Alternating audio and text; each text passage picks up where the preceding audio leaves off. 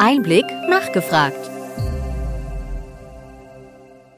Willkommen bei Einblick nachgefragt, dem Podcast mit Interviews und Gesprächen zum Gesundheitswesen vom Gesundheitsmanagement der Berlin Chemie. Unsere wichtigsten Auftragsgeber sind Patientinnen mit Brustkrebs.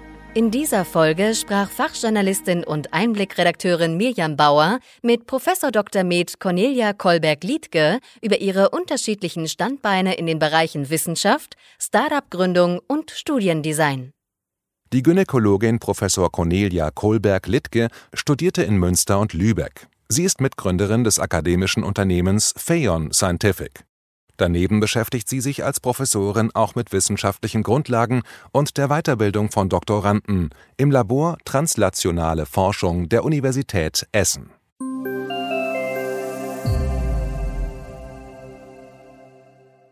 Frau Professor Kolberg-Liedke, als Gynäkologin haben Sie heute drei Standbeine. Wie kann ich mir das genau vorstellen?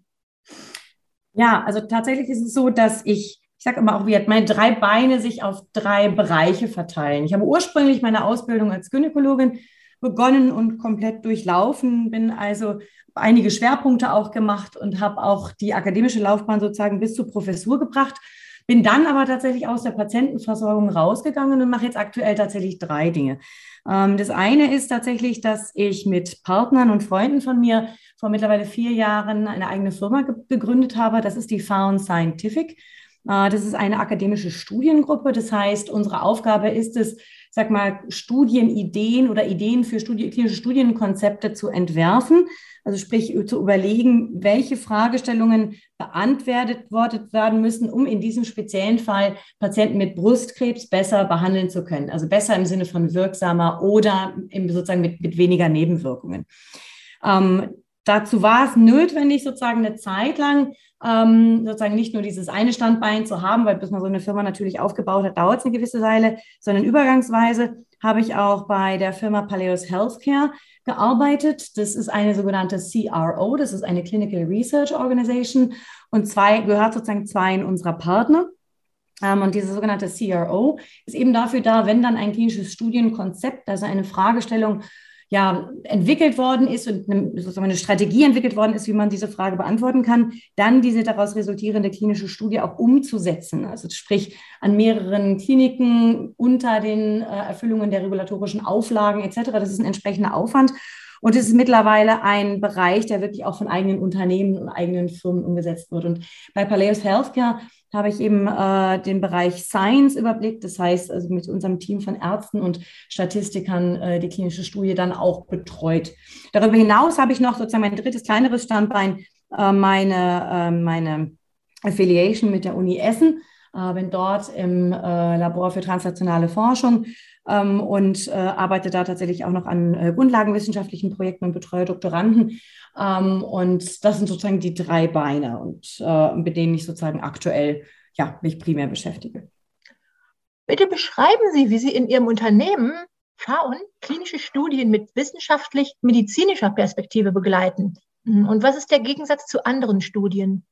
Ja, man muss in der klinischen Forschung, glaube ich, grob zwei Dinge unterscheiden. Das eine ist das, was wir gerne als Corporate Research bezeichnen. Das ist die Forschung, die ein in der Regel Pharmaunternehmen verfolgt um letztlich das Ziel einer Zulassung oder wenn es noch ein sehr kleines Unternehmen ist, möglicherweise auch den Exit und den Verkauf an ein größeres Unternehmen äh, zu erreichen. Das folgt in der Regel einem sogenannten Clinical Development Plan. Ähm, das ist quasi eine Strategie, die in der Regel so 10, 15 Jahre Zeit umfasst und verschiedene Studienkonzepte, die dann im Endeffekt sozusagen zur Phase 3 Studie führen sollen mit dem Ziel der Zulassung eben des Medikamentes. Das muss man sagen, ist der größte Teil der klinischen Forschung. Es ist aber so, dass Pharmaunternehmen erkannt haben, dass es nicht alle Forschung immer nur zwingend diesen Clinical Development Plan folgen muss, sondern dass tatsächlich aus der akademischen Community, also sprich insbesondere von den Ärzten oder auch sonst Wissenschaftlern, ähm, die Patienten mit Brustkrebs betreuen oder Forschung im Bereich Krebserkrankungen oder auch andere Erkrankungen machen, ähm, dass dort eben auch Ideen entstehen, die durchaus auch grundsätzlich dem Einsatz des Medikamentes sozusagen helfen können. Und diese sogenannte akademische klinische Forschung, ähm, sozusagen, das ist vielleicht so die Weiterführung dessen, äh, was vielleicht vor 100, 150 Jahren so die, die ureigene klinische Forschung gewesen ist. Also sag mal, die Idee, dass der Arzt, die Ärztin mit äh, einer Schwester, einem Pfleger sozusagen dann wirklich an, einigen Patienten neue Medikamente ausprobiert, das ist natürlich heute alles nicht mehr so möglich und ist genauso reguliert.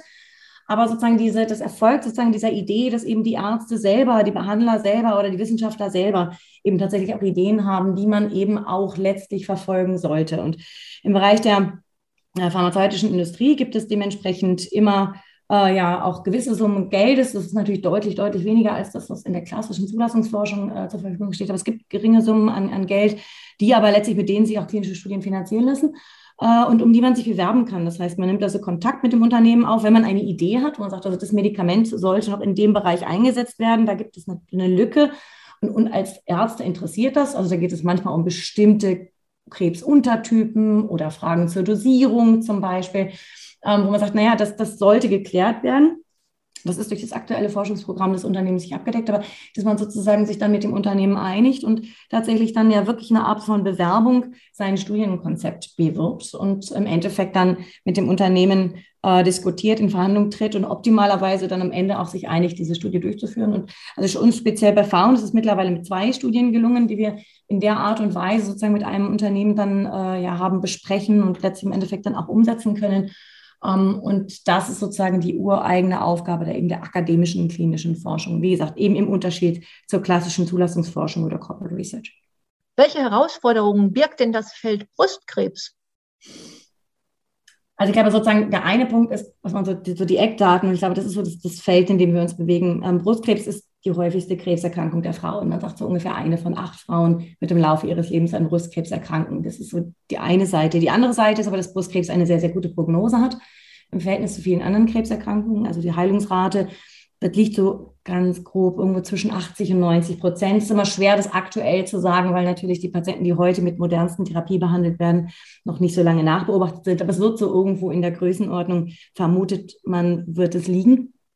Ähm, auf der anderen Seite ist sozusagen natürlich die gute Nachricht. Ähm, dann ist es aber auch so, dass Brustkrebs wieder nicht nur ein Brustkrebs ist, sondern sehr viele Untertypen. Das heißt, diese 80 bis 90 Prozent Überlebenswahrscheinlichkeit kann sehr stark variieren, je nachdem, welchen Brustkrebstyp man hat. Und ich glaube, das ist vielleicht so das, ähm, wo, wo, klar wird, was Brustkrebsforschung im Moment bedeutet. Es sind sehr viele Patienten mit sehr unterschiedlichen Typen. Das heißt, wir haben sehr viele Unterstudien oder Studien die sich an mehr an verschiedenen Untertypen richten, ausrichten müssen. Das heißt, man eben nicht sagt, die Patientin mit Brustkrebs kommt in die Studie, sondern nur die Patientin mit Brustkrebs eines ganz spezifischen Typs.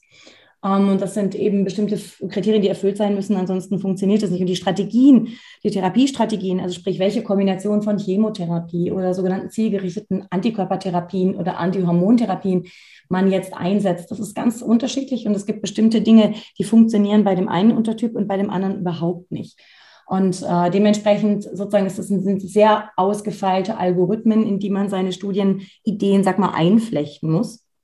Ähm, der, der, der, letzte Punkt, und das ist, finde ich, ein sehr schöner, den wir in der Brustkrebsforschung erreicht haben, ist eben aufgrund der hohen Heilungsraten mittlerweile, ähm, dass eine Strategie zunehmend dahin geht zu deeskalieren. Das heißt eben nicht, wie man es die letzten 20, 30 Jahre gemacht hat, immer mehr Medikamente zu kombinieren, natürlich eben äh, sozusagen mit dann auch daraus resultierenden erhöhten Nebenwirkungen, sondern eher zu sagen, nee, wir versuchen eben Brustkrebsuntergruppen zu identifizieren, bei denen man das Rad, sag mal, wieder ein bisschen zurückdrehen kann. Wenn man sagt, nein, die aktuellen Therapien sind so wirksam, dass ich beginnen kann, auch einige Therapien herauszunehmen, die man lange genommen hat, die aber sehr stark, äh, sehr stark mit Nebenwirkungen behaftet sind eben mit dem Ziel, weiterhin die guten Überlebensraten zu halten, aber weniger Nebenwirkungen zu haben. Und dementsprechend ist Brustkrebs äh, Forschung ein Bereich, wo sehr stark auf Lebensqualität, auf Nebenwirkungen, Nebenwirkungsmanagement geschaut wird.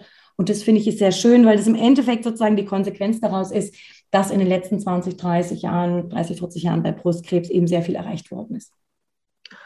Ja, spannend. Hm, welche Disziplinen begleiten Sie daneben noch und wer beauftragt Sie überhaupt? Hm.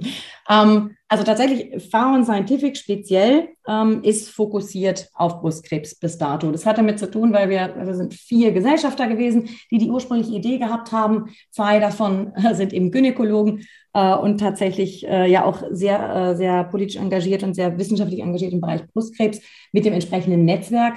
Äh, und unsere beiden Partner sind, sind BWLer. Also sprich, das ist äh, sozusagen einfach auch historisch so gewesen. Das wird wahrscheinlich nicht ausschließlich so bleiben. Also unsere Vision ist, dass wir tatsächlich auch mittelfristig tatsächlich auch möglicherweise mit äh, Kollegen kooperieren, die in anderen Bereichen sehr engagiert sind. Aber natürlich kommen wir eben aus dem Bereich der Brustkrebsforschung, sodass wir da prinzipiell, ich sag mal, ähm, ja, unseren aktuellen Fokus sehen. Die Sache mit der Beauftragung, das ist tatsächlich, also muss man differenzieren sozusagen, also wir, die Ideen sind unsere. Also wir, wir kommen aus der, äh, aus der äh, klinischen Versorgung. Ich selbst nicht mehr aktiv, aber mein Mann, also einer unserer Partner, ist selbst 100 Prozent in der Krankenversorgung. Das heißt sozusagen, unser eigentlicher Auftraggeber, in Anführungsstrichen, sagen wir mal, ist die Patientin ja, oder der Patient. Äh, weil die sozusagen natürlich diejenigen sind äh, im Kontakt, wo man äh, feststellt, was so die Fragen und die, die Notwendigkeiten noch sind. Ähm, unsere Partner auf der anderen Seite, also wenn man das so sieht, die im Endeffekt dann unsere Studienprojekte auch fördern, sind tatsächlich große, in der Regel internationale äh, Pharmaunternehmen oder Pharmakonzerne. Ähm, es ist in der Regel so, dass selbst wenn wir uns dann nämlich auch tatsächlich um, um Studienkonzepte bewerben, im Endeffekt man zwar die ersten Kontakte eben im Land selber, also in Deutschland durch die deutschen Vertretungen knüpft, aber die meisten Unternehmen eben so international aufgestellt sind, dass sozusagen im letzten Endes der, ähm, der Kontakt dann tatsächlich international läuft. Das heißt, in der Regel über die globalen äh, Unternehmensstrukturen und in der Regel dann auch tatsächlich mit dem Sitz in den, in den USA. Aber es ist immer so, dass wir dann sozusagen lokale, also innerhalb von Deutschland ansässige Partner haben, mit denen wir dann in der Projektdurchführung auch den direkten Kontakt haben. Ja, herzlichen Dank für dieses Interview. Wir hoffen, dass Ihnen diese Ausgabe von Einblick nachgefragt gefallen hat. Bitte schicken Sie uns gerne Anregungen und Fragen an gesundheitsmanagement at berlin-chemie.de. Sie finden unsere Kontaktdaten auch in den Show Notes. Wir empfehlen Ihnen für den schnellen Überblick der Trends im Gesundheitswesen unseren wöchentlichen Einblick-Podcast sowie unseren Einblick-Newsletter. Alles im Netz unter einblick-newsletter.de.